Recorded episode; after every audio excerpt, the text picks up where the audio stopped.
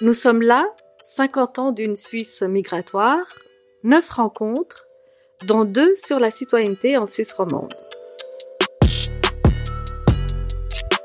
Bonjour à tous et à toutes et bienvenue dans ce podcast faisant partie de la série des podcasts initiés par la Commission fédérale des migrations pour célébrer ses 50 ans tout en mettant en avant des thématiques liées à la migration.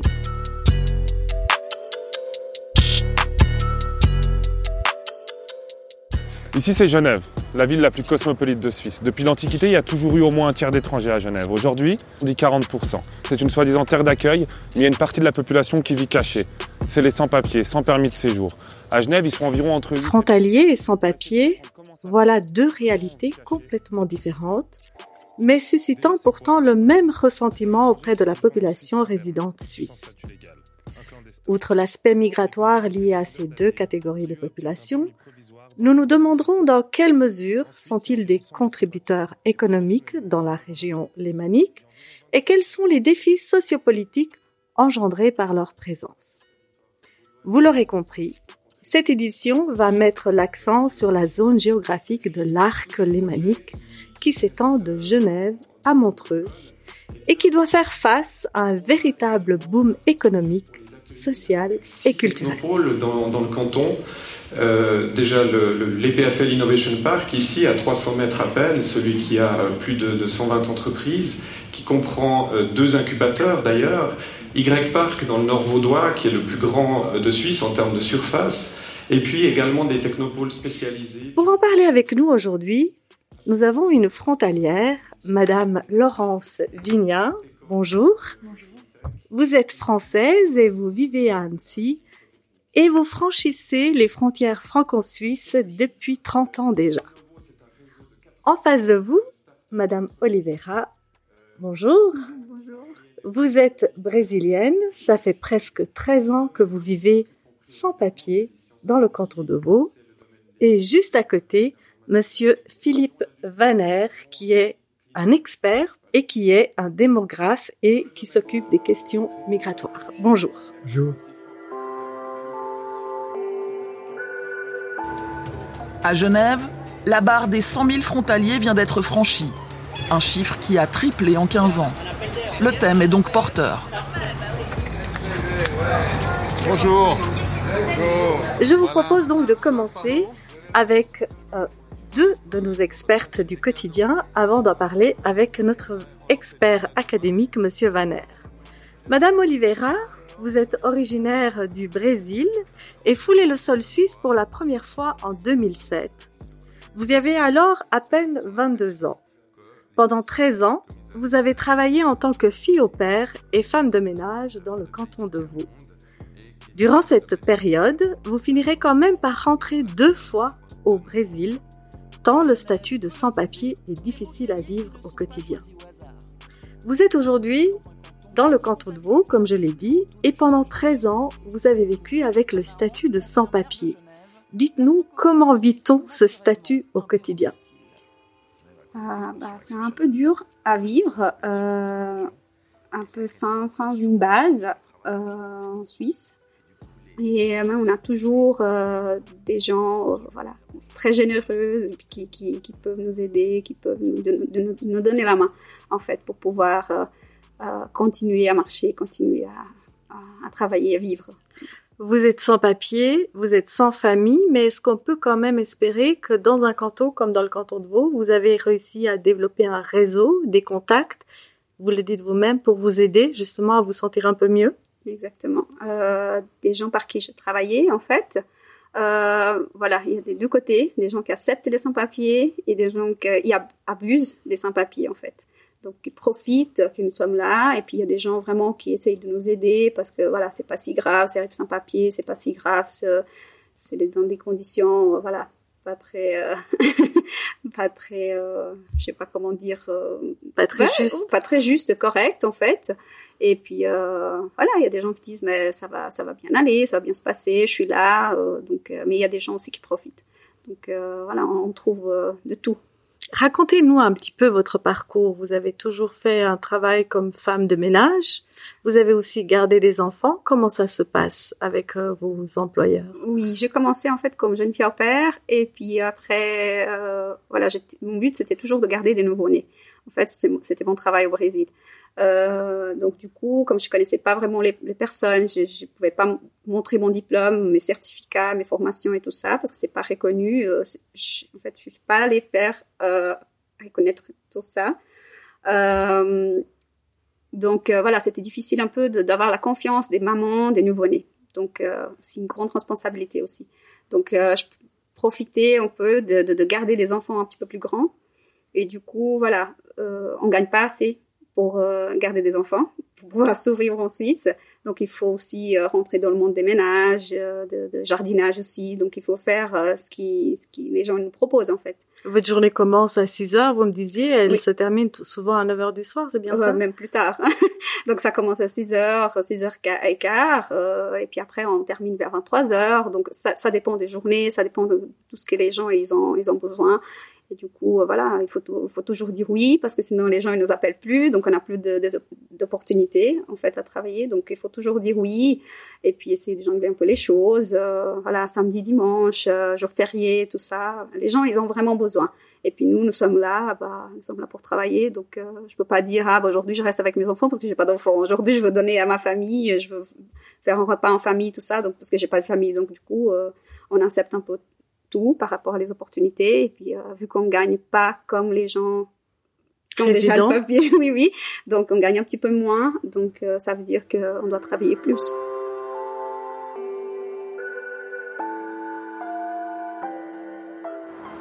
Après 20 ans de croissance, l'économie vaudoise est à un tournant. Le franc fort et la situation économique et politique mondiale défient la compétitivité des entreprises, des entreprises vaudoises qui n'ont jamais été aussi diversifiées, ouverte et tournée sur des activités à haute valeur ajoutée qu'aujourd'hui. Une étude publiée début février par la CVCI et la BCV le démontre.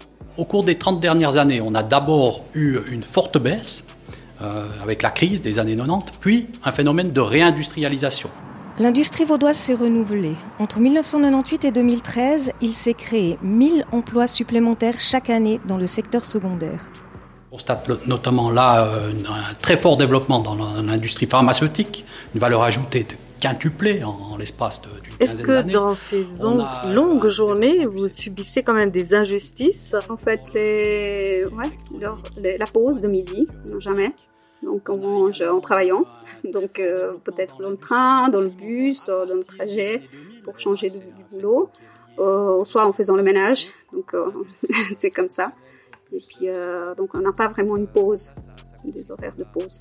Et lorsque vous trouvez quelque chose de très injuste, est-ce que vous avez peur de le revendiquer par peur des autorités? Bien sûr. Comment ça se passe? Comment vous arrivez à contrôler, à ne pas revendiquer, à ne pas crier injustice? Euh, Avant, c'était un petit peu plus compliqué parce que, en fait, j'avais peur de, parler, je n'osais pas dire, euh, demander de l'aide et tout ça. Mais euh, une fois que j'ai commencé à comprendre comment ça fonctionnait les choses, ouais, je peux dire que ça fait quatre ans que j'ai commencé à crier un peu et demander de l'aide à, des gens.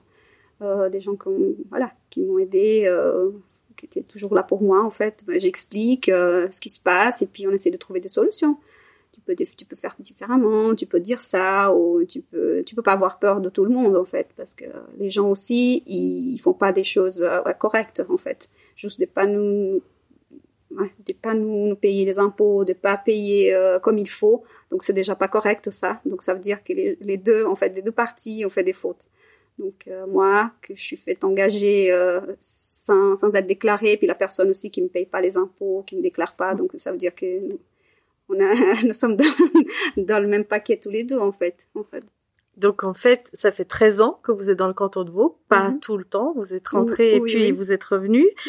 Euh, vous avez chaque fois dû vous débrouiller, vous devez énormément vous investir, vous faites beaucoup de sacrifices pour mhm. pouvoir garder votre travail et continuer à vivre en Suisse. Lorsqu'on vous accuse de profiteur, lorsqu'on vous dit que vous êtes sans papier, vous n'avez pas le droit d'être ici, que ressentez-vous Exactement. c'est ouais, en fait c'est de l'injustice en fait tout ça ça ouais ça me rend euh, un peu malade. J'ai eu de la dépression deux fois et puis euh, j'ai dû m'en sortir toute seule parce qu'ici j'ai pas vraiment de, de, de personnes pour m'aider euh, par rapport à la, à la santé. Donc euh, il faut toujours trouver une solution. Euh, je fais venir les médicaments de Brésil et tout ça pour pouvoir essayer de, de, de reprendre les activités. Mais en tout cas, ouais, c'est de l'injustice en fait. Je me sens vraiment mal par rapport à des, des, des, commentaires que les gens y font et tout, et puis de, de, de traitement aussi. De quoi vous accuse-t-on en fait? Euh, Voilà, de ne pas payer les impôts, qu'on paye pas les impôts, donc ça veut dire qu'on gagne beaucoup mais on paye pas les impôts, donc on va être millionnaire, on va être riche en Suisse, comme ça. Et puis, euh, et puis euh, soit d'avoir pas les formations, parce que les gens ils se mettent à faire des études et tout ça, les gens avec du papier on va dire, et puis moi sans papier je peux pas y aller à l'université, je peux pas faire des, des cours de formation et tout ça, donc euh, moi je suis pas très expériente, j'ai pas vraiment l'expérience comme les gens qui, font les études ici. Donc je suis pas diplômée en Suisse, donc ça veut dire que mon travail coûte moins cher.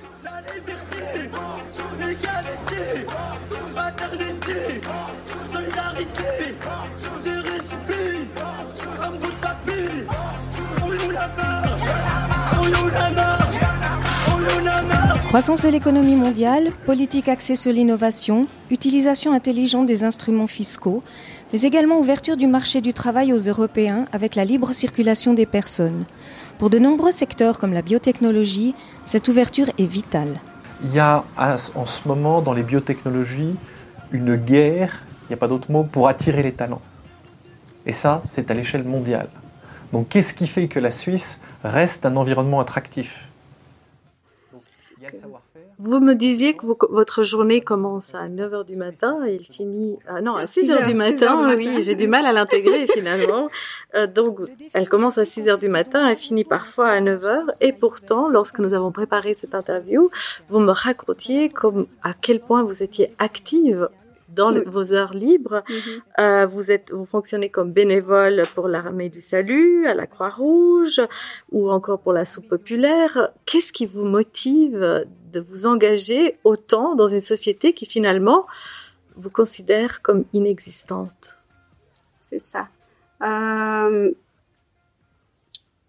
Tout d'abord, c'est de m'en occuper des gens qui sont un peu comme moi, qui n'ont pas de famille ici, qui n'ont pas, pas eu les mêmes opportunités que moi, en fait. C'est de donner un peu l'espoir à ces gens qui disent que la vie est trop difficile ici et tout ça. Mais je dis oui, mais je passais par ces chemins-là, je, ouais, j'ai marché par là aussi, donc je passais par là.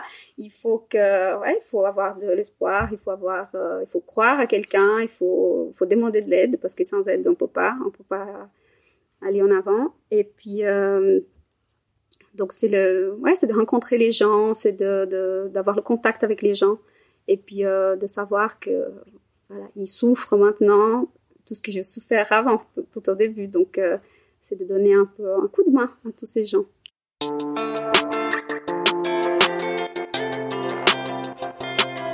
Des eaux turquoises dignes d'un lagon, un geyser de plus de 140 mètres de haut. Une image de carte postale qui a fait la renommée du lac Léman. Niché au pied des Alpes, à la frontière franco-suisse, cet endroit d'exception bordé de stations balnéaires prestigieuses attire depuis des siècles célébrités et grosses fortunes.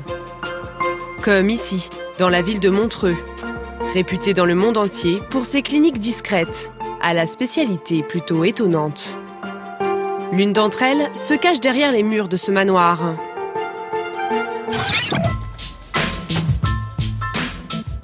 Est-ce que vous avez l'impression que vous existez?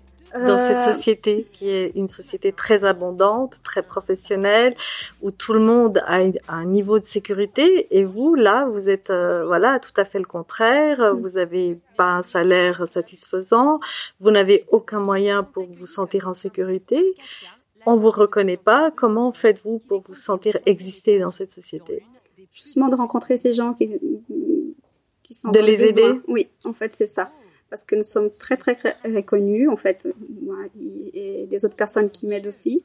Euh, il y a des gens qui nous reconnaissent déjà dans toutes les associations et tout. Ah, mais c'est la brésilienne qui, qui, qui, passe pour nous aider, au fait.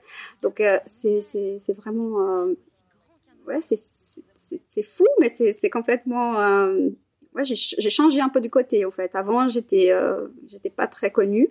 Et puis aujourd'hui, euh, il y a des gens qui me remercient pour être là. Il y a des gens qui, voilà, qui, qui me voient. Donc maintenant, je suis, je suis une personne très, très.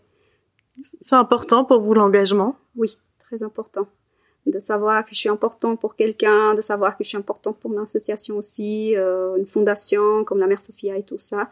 Euh, même si on aide un tout petit peu par semaine, on fait un, petit boulot par semaine, deux trois heures qu'on se donne par la Croix-Rouge aussi, donc euh, c'est très important euh, pour quelqu'un. Donc euh, ça, ça, ça me réchauffe le cœur. En fait, ça, ça me donne envie de continuer et de faire plus en plus. Lorsqu'on a préparé cette interview, je me suis très vite rendu compte que vous avez passé toute votre vie d'adulte en Suisse avec un statut de sans-papier. Aujourd'hui, vous avez 35 ans. Comment vous vivez euh, cette situation irrégulière? Comment vous arrivez à vous projeter euh, dans l'avenir, oui, à l'avenir? J'ai pas vraiment une réponse pour ça. En fait, c'est dans l'incertitude. On ne sait jamais ce qui va se passer la semaine prochaine. Donc, euh, on arrive à, à s'organiser pour la semaine. Mais après, la, semaine d'après, on ne sait pas vraiment qu'est-ce qui va se passer. Si on va être contrôlé, si on va, on va se faire renvoyer, si quelqu'un va nous dénoncer d'être là et de travailler euh, au noir, euh, ou si, voilà, si on va, si on tombe malade, après, qui c'est qui va prendre soin de nous? Euh, donc c'est un peu l'incertitude, la peur qui, qui domine en fait.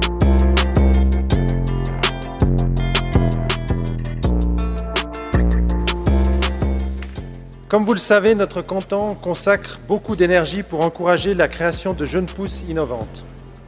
À ce titre, nous avons la chance de bénéficier d'un tissu économique et de hautes écoles favorisant l'émergence de telles sociétés et de les accueillir au sein d'incubateurs, de parcs technologiques et d'autres structures d'accompagnement. De tels efforts trouvent leur justification dans l'espoir de voir ces jeunes pousses se développer et se transformer dans des entreprises apportant des contributions significatives en termes d'emploi et de retombées économiques notamment. Comme vous le savez sûrement, un des défis de notre canton... Madame Vignat, vous travaillez à l'hôpital universitaire de Genève, dans le département de psychiatrie, et nous sommes ravis de vous avoir parmi nous, puisque ça fait 30 ans que vous faites là les retours entre la Suisse et la France. Quelques mots sur vous. Vous êtes donc française et vivez à Annecy. Depuis 1994, vous travaillez à l'hôpital universitaire de Genève. Vous êtes diplômée de l'État français en soins infirmiers. Vous avez complété et renforcé votre formation aux sujets et vous êtes aujourd'hui un maillon nécessaire au sein du département de psychiatrie puisque vous êtes en charge de deux services importants de ce département. Laurence Vignat, pour vous, qu'est-ce que cela implique d'être frontalière? Euh, Être frontalière, pour moi, n'a jamais été une finalité en soi. J'ai travaillé dix ans sur France, hein, euh, dans des services euh, d'urgence avant de venir travailler sur Genève. Je n'ai jamais eu l'envie première de venir travailler en Suisse. Nous étions à l'époque, je me souviens, une promotion de 30 infirmiers sur France et nous étions plus que trois à travailler à l'hôpital en France. Donc euh, j'y ai travaillé pendant dix ans. J'ai appris mon métier sur France et j'ai et sur une euh, je dirais un malentendu avec mon employeur, j'ai décidé de venir sur Genève. En tout cas, j'ai tenté, j'ai envie de dire ma chance pour faire comme une partie de mes collègues à l'époque. Et c'est comme ça que je suis arrivée sur Genève. Donc euh, voilà, c'était pas une finalité en soi au départ. Et comment ça s'est passé vos débuts? Alors les débuts n'ont pas été évidents parce que je, ayant travaillé dix ans sur France, j'arrive sur Genève dans un autre service et puis je me, je suis confrontée à un autre paradigme professionnel, une autre mentalité, une autre manière de travailler. Il m'a bien fallu six mois d'adaptation avant de, de, de commencer à me sentir à l'aise, ne serait-ce que dans mon métier. Alors, vous avez introduit en disant que être frontalière n'était pas votre objectif, et pourtant, l'étiquette frontalier vous colle à la peau, à vous et à tous les frontaliers, d'ailleurs euh, ici dans le canton de Genève. Pour vous, quels sont les préjugés, les polémiques et même euh, parfois les propos virulents auxquels vous, avez affaire au quotidien? Alors déjà, ce que j'aimerais dire, c'est qu'être frontalier, c'est des deux côtés. C'est du côté de la Suisse, mais c'est aussi du côté de la France. Et que l'étiquette de frontalier colle à la peau des deux côtés. Ce qui implique évidemment les, je dirais, les banalités qu'on entend à longueur de temps, c'est-à-dire qu'on vient ici pour travailler uniquement pour chercher son salaire et qu'on vole le travail en Suisse. donc ça, ce sont des propos récurrents les polémiques euh, récurrentes, c'est que les Français viennent ici uniquement pour chercher euh, de l'argent, qui volent le travail euh, à la communauté genevoise, suisse, qui volent les parkings, qui prennent de la place, que la, la, mentalité des Français, en plus, revient régulièrement comme un leitmotiv. L'arrogance, le manque de discrétion et ce genre de choses pour lesquelles je ne m'identifie absolument pas. Est-ce que est-ce justifié? Je pense que ça peut l'être dans certains cas. Je pense que j'ai été confrontée à plusieurs euh, reprises à des, euh, des frontaliers euh, français qui viennent effectivement à Genève pour chercher leur salaire et qui manquent de ce qui me semble être un manque d'adaptation et de discrétion par moment. Monsieur Vaner J'imagine que c'est plutôt un préjugé. Euh, Peut-être qu'il faut dire que dans le, le, terme de frontalier, il y a le terme frottière qui, qui apparaît. Et probablement que, que la clé du, de la question ou du problème, c'est qu'on est une économie qui dépasse les frontières. Donc on a besoin de, de personnel, on a besoin d'un certain nombre de personnes dans différents domaines d'activité. Alors c'est le cas en particulier du domaine de, de la santé. Et euh, ce personnel, on va pas le trouver à Genève. Donc on va chercher ce personnel euh, à l'étranger, en l'occurrence, euh, au-delà des frontières. Et c'est normal, en fait, c'est c'est ce qui caractérise l'ensemble des centres économiques, comme le, centre de Genève. Vous avez une population qui est qualifiée pour un certain nombre de domaines, mais euh, qui qui manque de, de main d'œuvre pour d'autres domaines. Et c'est la, la, caractéristique des centres économiques qui qui, qui sont plutôt dynamiques. donc dès que vous avez un dynamisme économique, vous avez nécessairement une migration qui, qui arrive qui concerne ces différents secteurs d'activité.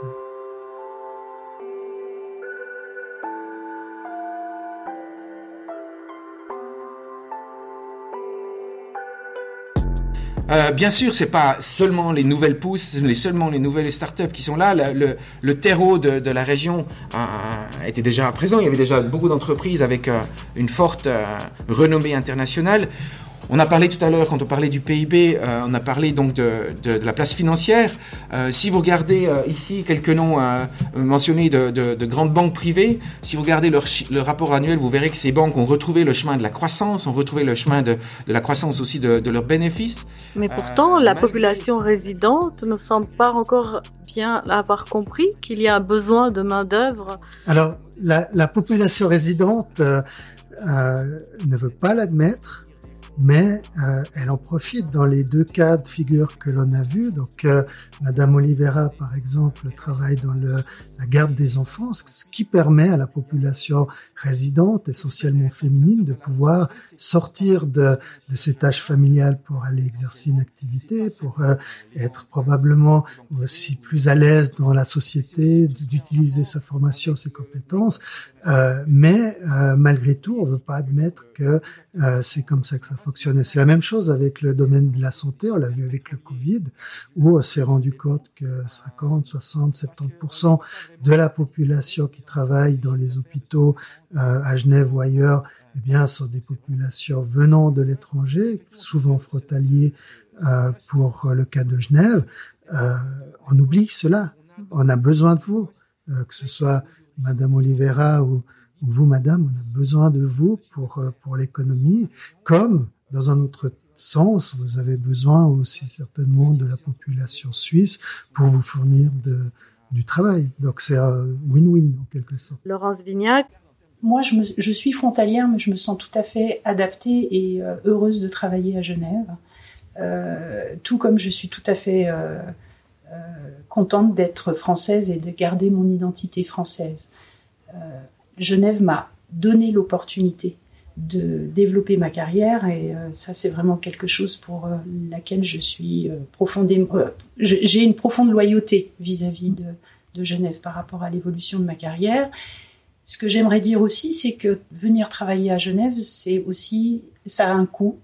Ça a un coût important en termes de qualité de vie, en termes de, de, de je veux dire, de frais annexes, j'ai envie de dire. Et puis j'y passe quand même la, plus de la moitié de ma vie, hein, parce que je travaille beaucoup. Et euh, voilà, je, je, pense que le, je veux dire, l'expression de, du ressentiment contre les frontaliers est peut-être beaucoup plus important, en tout cas dans la verbalisation aujourd'hui qu'il y a 30 ans en arrière. Oui, vous disiez qu'on assume beaucoup plus facilement euh, les idées et les propos peut-être stigmatisants à l'égard des frontaliers. Oui, les propos. Euh, en tout cas, j'ai l'impression que la, la parole s'est davantage euh, libérée. Libérée. qu'il y a 30 ans en arrière. Ça, c'est à, à l'occasion de certains événements, à l'occasion des, des campagnes électorales, j'ai assisté à, à, des affiches sur les, sur les bus qui m'ont juste estomaqué, je peux dire. Euh, et mais en même temps, j'ai l'impression que c'est un mouvement euh, entre guillemets nationaliste qui est aussi euh, quelque chose qui est qu'on retrouve dans tous les pays européens et que la parole s'est libérée par rapport à ça. Votre place est, est agréable ou pas suivant finalement l'actualité politique, me disiez-vous? Effectivement, l'expression du ressentiment à l'égard des frontaliers est plus importante en fonction des événements qui peuvent se dérouler soit en France, pour ma part, soit à Genève. Je me souviens de réflexions pendant euh, euh, des manifestations de foot par rapport à la Coupe du Monde, par exemple, où euh, l'éternelle arrogance française revient toujours au premier plan, des propos directement verbalisés comme quoi on espère que la France va pas gagner parce que ils vont pendant des semaines fêter ça et puis que ça va prendre beaucoup de place. Ce fameux manque de discrétion dont on parle régulièrement. Mais enfin, on parle surtout beaucoup plus des salaires, que vous prenez la place euh, de travail des résidents. Comment est-ce que vous, vous ressentez cette accusation qui vient, revient finalement en boucle et qui est utilisée par certains partis euh, d'extrême de, droite? Alors moi, j'ai je, une grande neutralité dans mon opinion par rapport à ça, tout simplement parce que euh, j'apporte toutes mes compétences à la Suisse. Euh, à Genève en particulier, qui m'a offert euh, un parcours professionnel pour lequel je suis tout à fait, euh, comment dire, pour laquelle j'ai de la reconnaissance.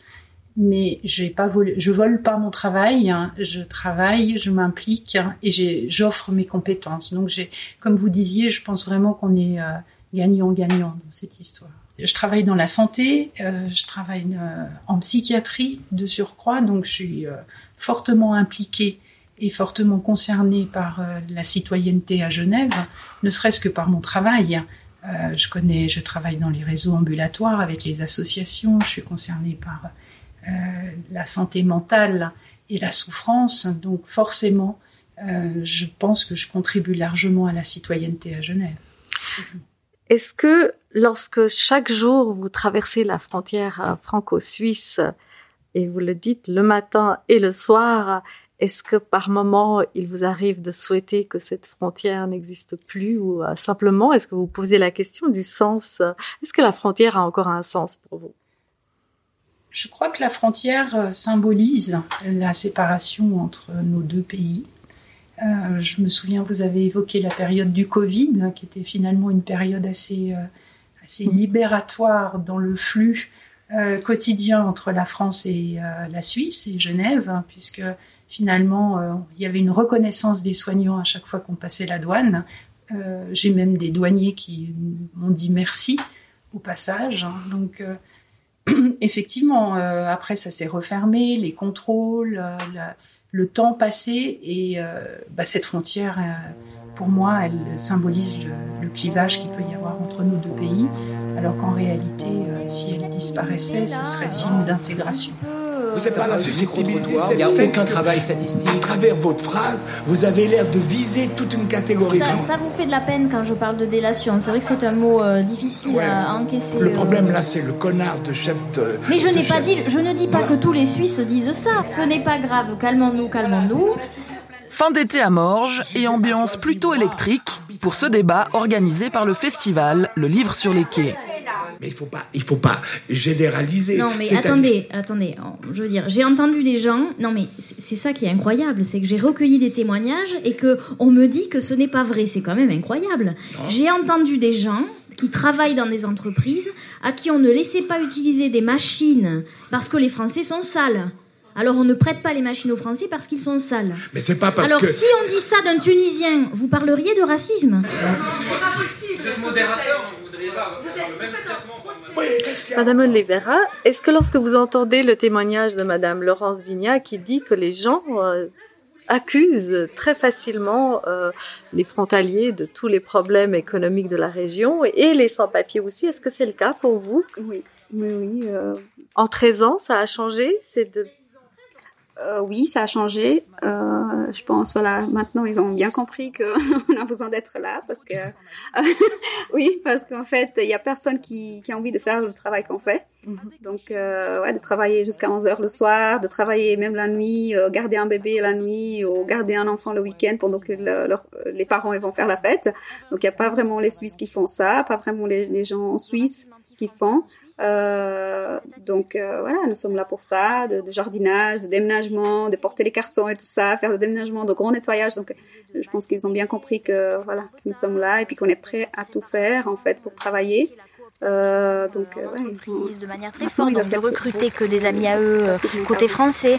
Tous ces qualificatifs qui posent un, un, vrai problème parce que ça donne lieu à une véritable discrimination à l'égard des Français et des frontaliers ici en Suisse, où euh, j'ai rencontré plusieurs recruteurs, chasseurs de tête, chefs d'entreprise, qui ont décidé tout simplement de ne plus engager de Français. Quelques mots sur vous, Philippe Vaner. Vous êtes professeur et titulaire de la chaire de démographie à l'Université de Genève. Vous êtes en outre membre de la Commission fédérale pour les questions familiales et vice-directeur du programme national au NCCR On the Move portant sur la migration. Vos travaux s'intéressent à la mesure et l'analyse des phénomènes démographiques et leurs conséquences économiques, politiques et sociales en Suisse. Vous venez donc d'entendre deux témoignages représentant deux profils de population active dans la région. Quel est le dénominateur commun entre les frontaliers et les sans-papiers?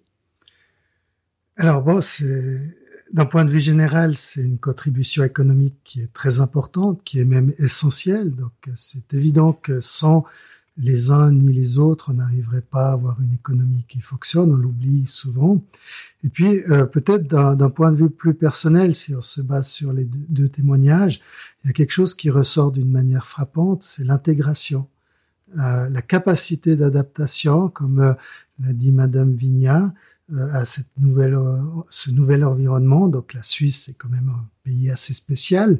Euh, Genève peut-être encore plus. C'est vous arrivez à, à, à, vous adapter à cette population, vous acceptez les règles, et on le voit pour la majorité des, des migrants.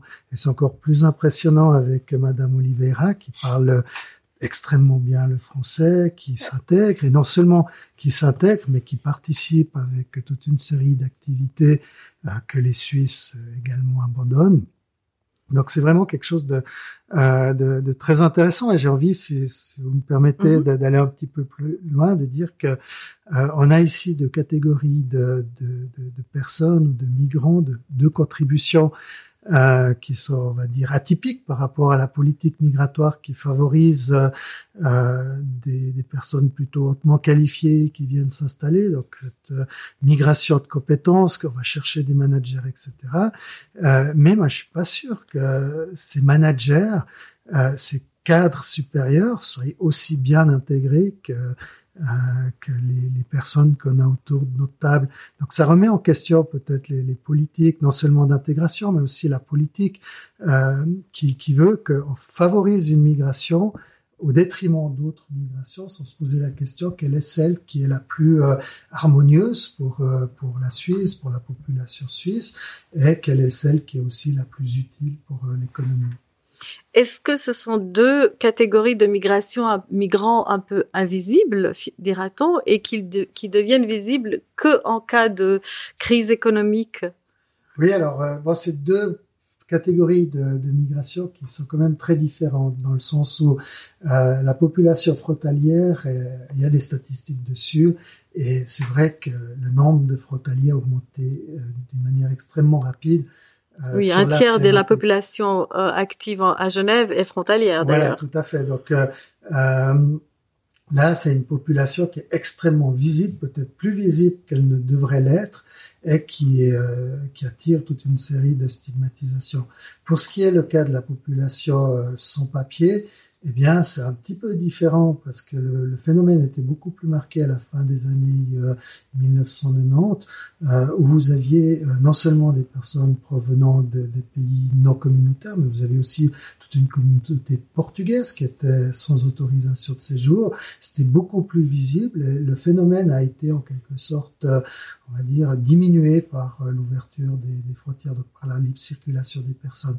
Et aujourd'hui, je pense que depuis une dizaine d'années, on a laissé un petit peu de côté cette problématique sur le point de vue politique, d'autant plus que ça concerne euh, des régions bien précises, c'est Zurich, c'est l'arc lémanique, c'est éventuellement Bâle, etc., Berne, euh, donc euh, des, des des, des, centres économiques qui savent qu'ils ont besoin de cette population. Donc on, les tolère en quelque sorte, euh, maintenant, c'est vrai que encore une fois, l'actualité avec le Covid, on a vu apparaître euh, ces files de personnes qui étaient les, les, premières victimes économiques du Covid, et ça, de nouveau, attisé un petit peu les, euh, euh, les, les, critiques par rapport à cette population. Mais à mon avis, elle est relativement bien acceptée dans sa globalité, également d'un point de vue politique. On l'a vu avec Papyrus, qui est quand même une ouverture assez intéressante.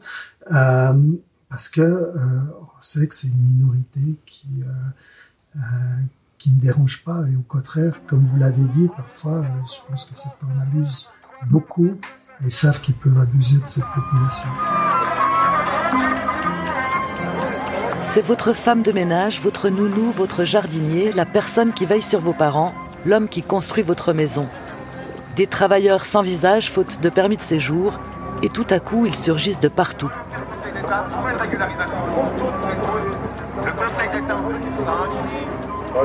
Toutes ces personnes font partie des 13 000 sans-papiers qui vivent cachés à Genève. Ils sont là pour un moment historique. Une semaine plus tôt, le conseiller d'État Pierre Maudet a lancé l'opération Papyrus, un projet pilote qui vise à régulariser une partie de ces clandestins. Nous avons besoin des étrangers, c'est dans l'ADN genevois et je me plais à le rappeler extrêmement régulièrement. C'est une petite révolution. Vous évoquiez justement euh, auparavant euh, le grand nombre de frontaliers euh, euh qui parfois est trop visible dans la régi région lémanique. Le boom économique de l'arc lémanique donne parfois l'impression quand même de n'être ni coordonné ni planifié, et ce au détriment de la population résidente. Qu'en pensez-vous? Alors oui, c'est vrai que le, le, boom économique nous a surpris. C'est en partie, euh, on va dire, à cause d'un certain nombre de, de phénomènes qui, qui, sont migratoires, c'est-à-dire en particulier la libre circulation des personnes a permis de, de faire venir euh, des, des, des, cadres supérieurs, etc., qui sont générateurs de richesse. Donc il y a une croissance démographique qui accompagne la croissance économique et qui est une, une croissance, on va dire, exogène l'arrivée d'un certain nombre de personnes. Euh, en même temps, cette, euh, cette croissance économique, elle est, elle est, elle est bienvenue et elle repose sur ces, ces, ces, flux migratoires qui sont spécifiques. Donc on a des politiques migratoires pour faire venir des cadres, mais on n'a pas de politique migratoire pour faire venir celles et ceux qui sont peut-être les plus importants, euh, notamment bah, les services domestiques, les services de, euh, de, la santé, et puis il y a d'autres domaines aussi qui, qui sont concernés. Donc c'est un petit peu ça le, le paradoxe de, de l'économie, c'est qu'on accepte de, de, gagner plus d'argent, mais on ne veut pas faire l'effort d'accepter les conditions pour euh, qu'il faut qu'on s'enrichisse en quelque sorte en tant que société. Mais, mais, comment expliquer que cette population résidente a du mal à, à accepter, à comprendre? On a bien, on a beau expliquer qu'on a besoin d'une d'une main d'œuvre qualifiée, on nous dit mais pourquoi on n'investit pas dans la politique de, dans une politique de formation plus large? Pourquoi ne forme-t-on pas sur place? Pourquoi il y a toujours ce besoin de faire venir d'ailleurs euh, une main d'œuvre qualifiée pour le cas des frontaliers Alors euh, moi, je dirais que la, la caractéristique d'un migrant ou d'un frontalier, c'est qu'elle dispose, cette personne dispose au moment où on en a besoin des compétences que l'on recherche. C'est-à-dire que dans le domaine, par exemple, de la santé, si vous avez besoin d'un spécialiste de la santé psychique, euh, vous savez qu'il y en a à l'étranger, que ce soit en France ou ailleurs. Donc vous pouvez euh, aller en chercher, euh, les faire venir, parce qu'on est un pays qui a une économie qui est compétitive, des salaires qui sont intéressants. S'il faut former ces personnes, eh ça prend facilement 15 ans. Donc voilà, c'est une sorte de, de, situation un peu opportuniste euh, mais euh, c'est vrai que depuis quelques années, dans certains euh, secteurs d'activité, ça peut être l'informatique, ça peut être le domaine de la santé, etc. Et plus encore dans le, le domaine des, des, services domestiques, eh bien, c'est une utopie que de vouloir euh, lancer en quelque sorte des formations qui permettraient par la population euh, native de, de combler les, lacunes. Donc il faut l'accepter je souhaitais apporter un bémol à ce que vous disiez par rapport à la formation, en tout cas dans le domaine de la santé, euh, parce que pour ma part, toute mon évolution professionnelle s'est effectuée grâce à la formation proposée euh, par la Suisse. Je suis arrivée simple infirmière, j'ai pu bénéficier euh, d'un planning de formation sur toutes ces années qui me permettent d'avoir le poste que j'ai aujourd'hui, raison pour laquelle, euh, et sans démagogie aucune, je suis extrêmement reconnaissante à la Suisse de pouvoir travailler dans mon poste actuel. Voilà, donc ça pour moi c'est important, peut-être parce que je travaille au HUG, mais en tout cas la, la formation permanente à Genève, en tout cas au HUG, c'est est, extrêmement développée. Puis autre chose par rapport à l'anticipation pour les écoles d'infirmières, euh, les promotions actuelles n'ont plus rien à voir avec celles d'il y a quelques années en arrière. La Suisse essaye de plus en plus de former euh, des, des, jeunes infirmières. Elles sont nombreuses à sortir chaque année, raison pour laquelle d'ailleurs on embauche de moins en moins d'infirmiers euh, frontaliers. Euh, je veux dire, ça s'est équilibré ces dernières années et je crois que ça a été anticipé en réalité. Simplement, euh, la profession absorbe un grand nombre de, professionnels et que le tournus fait qu'il y a des besoins supérieurs à, à la possibilité, entre guillemets, de produire, j'ai envie de dire.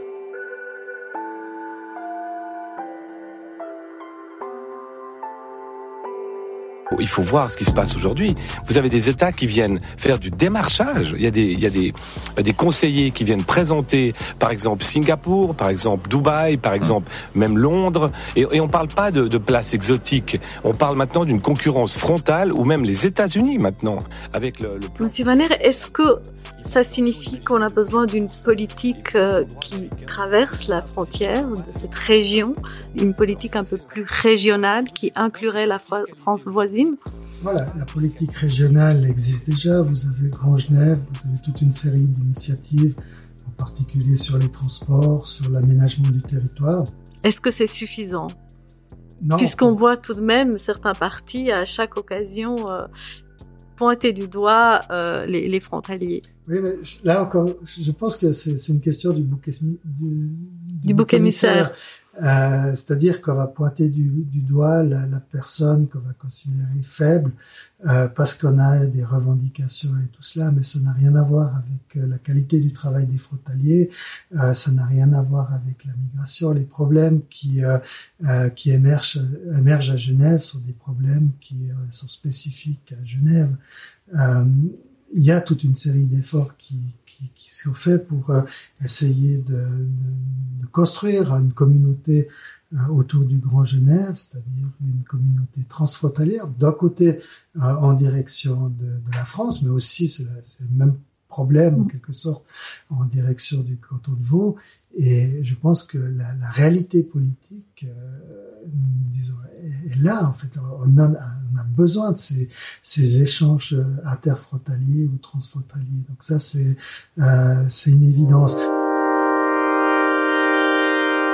On connaît la Suisse comme un pays calme et safe. Et pourtant, certains habitants vivent sous tension permanente, particulièrement les sans-papiers. Ils peuvent être arrêtés et renvoyés à tout moment. Comment obtenir un permis de séjour et sous quelles conditions? On va essayer de comprendre à quelles perspectives peuvent se rattacher les sans-papiers.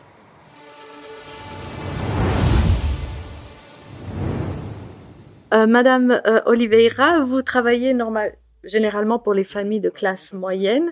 Est-ce que vous avez l'impression que ça arrange leurs affaires que d'employer une personne de sans papier oui, euh, oui. euh, donc c'est plus simple d'engager euh, voilà deux ou trois personnes sans papier, de prendre une femme de ménage, de prendre une femme de ménage, une femme euh, pour garder les enfants, euh, voilà sans papier, ça coûte moins cher que voilà qu'engager une autre personne euh, déclarée tout ça. Donc à payer aussi les, les assurances et tout ça. Donc pour nous donc oui, je, pense que je mérite en fait. Je mérite d'être là. J'apporte quelque chose aussi parce que les enfants sont bien avec moi. En fait, tous les mamans qui me disent mais c'est une autre éducation, une autre, euh, c'est un autre rythme de vie aussi. Euh, vous apportez plein de choses aux enfants et puis euh, donc euh, ouais, c'est bien d'avoir une brésilienne qui garde ses enfants, qui garde en fait les enfants et puis il y a une autre chaleur et puis il y a une autre, une autre style de vie en fait. Et vous n'avez aucune exigence. Non.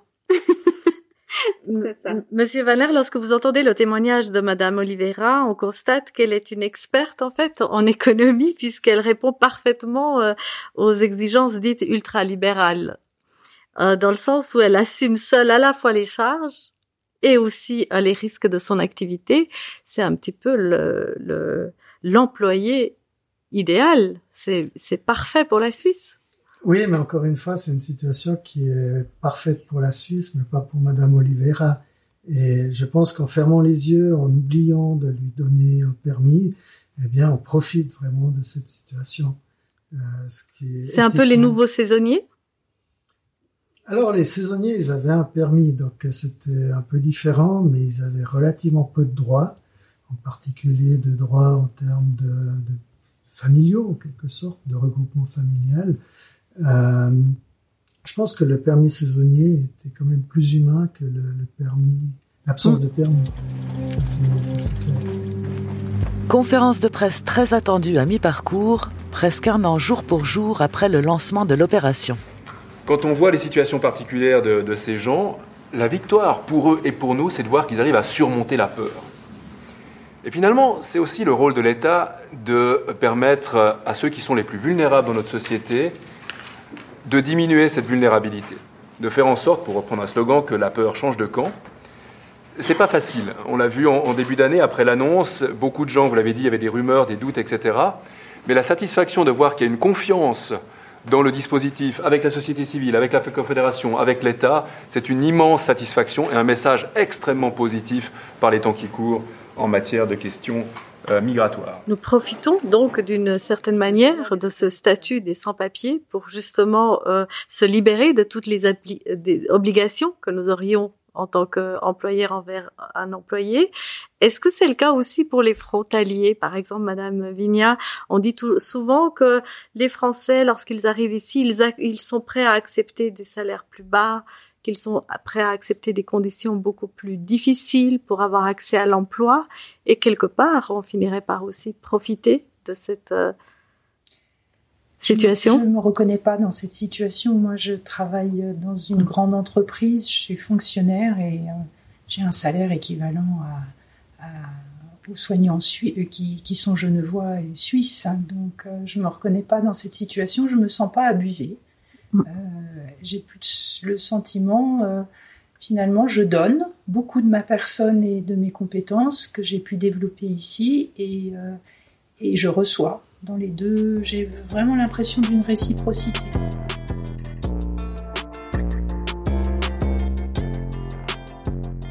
Le défi aujourd'hui consiste donc avant tout à maintenir un marché du travail ouvert tout en restant compétitif sur le plan fiscal. Quant à la problématique du Francfort, elle demeure évidemment cruciale, même si les entreprises savent faire preuve d'adaptation. Le Francfort, c'est un élément. Est-ce que nous sommes, euh, peut-être Monsieur euh, Vaner, euh, nous avons évoqué le boom économique de, de l'arc lémanique. Où en sommes-nous vers la fin le, On est vers la fin de ce cycle? Alors, je suis pas devin, mais c'est vrai qu'il y a un certain nombre de, disons, difficultés qu'on observe aujourd'hui euh, liées à la situation sanitaire qui, euh, euh, qui pourrait péjorer l'économie, ça c'est, clair. Il pourrait y avoir aussi toute une série de, de facteurs conjoncturels qui conduisent à une diminution de, de l'employabilité des, des, personnes. Ça c'est, ça c'est évident.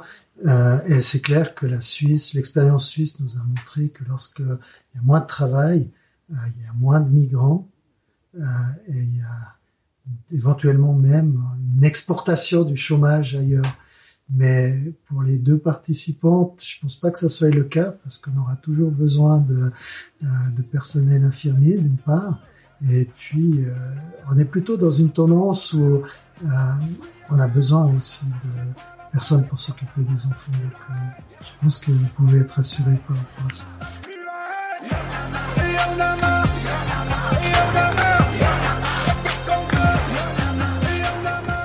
Disons que moi j'ai la chance de travailler euh, pour l'État euh, dans une grande institution dans laquelle je travaille depuis 30 ans. Je suis, j'ai donc un statut de fonctionnaire. Euh, je ne pense pas que mon emploi risque quoi que ce soit, sauf si je suis fait une faute. Ça, c'est autre chose. Mais autrement, j'ai pas d'insécurité par rapport à un éventuel licenciement. Il faut le rappeler, votre compétence est essentielle pour la région. En tout cas, elle est suffisamment importante pour que j'occupe le poste que j'ai aujourd'hui. Madame Oliveira, est-ce que vous, vous avez, vous avez ce sentiment que si la demande baisse, vous risquez vraiment de plus pouvoir travailler et devoir partir? Euh, En fait, j'ai pas vraiment peur de ça. Je, parce que je sais que les enfants, euh, voilà, des mamans qui accouchent tout le temps, donc il y a toujours des mamans qui tombent Ce qui est plutôt une bonne nouvelle. Oui, c'est une bonne nouvelle en fait. Moi, je, je risque pas de, de, de, rester sans travail. Et puis il y a toujours une maman qui a besoin d'un coup de main en fait. Donc euh, non, j'ai pas peur de ça. Euh, j'ai un peu peur aussi de, en fait, c'est des, changements de loi. En fait, s'il y a s'il y a des contrôles beaucoup plus rigoureux, en fait, je pense que ça, là, là, ça me fait un peu, un petit peu plus un peur. Un durcissement. oui en fait là oui c'est vrai que voilà si on a si on, je sais pas si on tombe malade et puis on doit aller euh, chez le médecin et puis là on a un contrôle et puis euh, d'y aller à l'hôpital qu'on doit montrer un document et puis que là on aura un contrôle oui ça j'ai un peu peur mais de, de, de, rester sans travail non parce que je sais qu'il y a toujours de la place pour nous Ce sera donc le mot de la fin. Il y aura toujours de la place pour euh, nos invités. Merci à Laurence Vigna. Merci Madame Oliveira et merci à, à Monsieur Philippe Vaner d'avoir partagé avec nos éditeurs vos témoignages, votre expérience et votre expertise. Nous sommes là, 50 ans d'une Suisse migratoire, neuf rencontres un podcast à l'occasion des 50 ans de la Commission fédérale des migrations, épisode 7. Ce podcast est diffusé sur Spotify, Apple Podcast et sur le site de la Commission fédérale des migrations.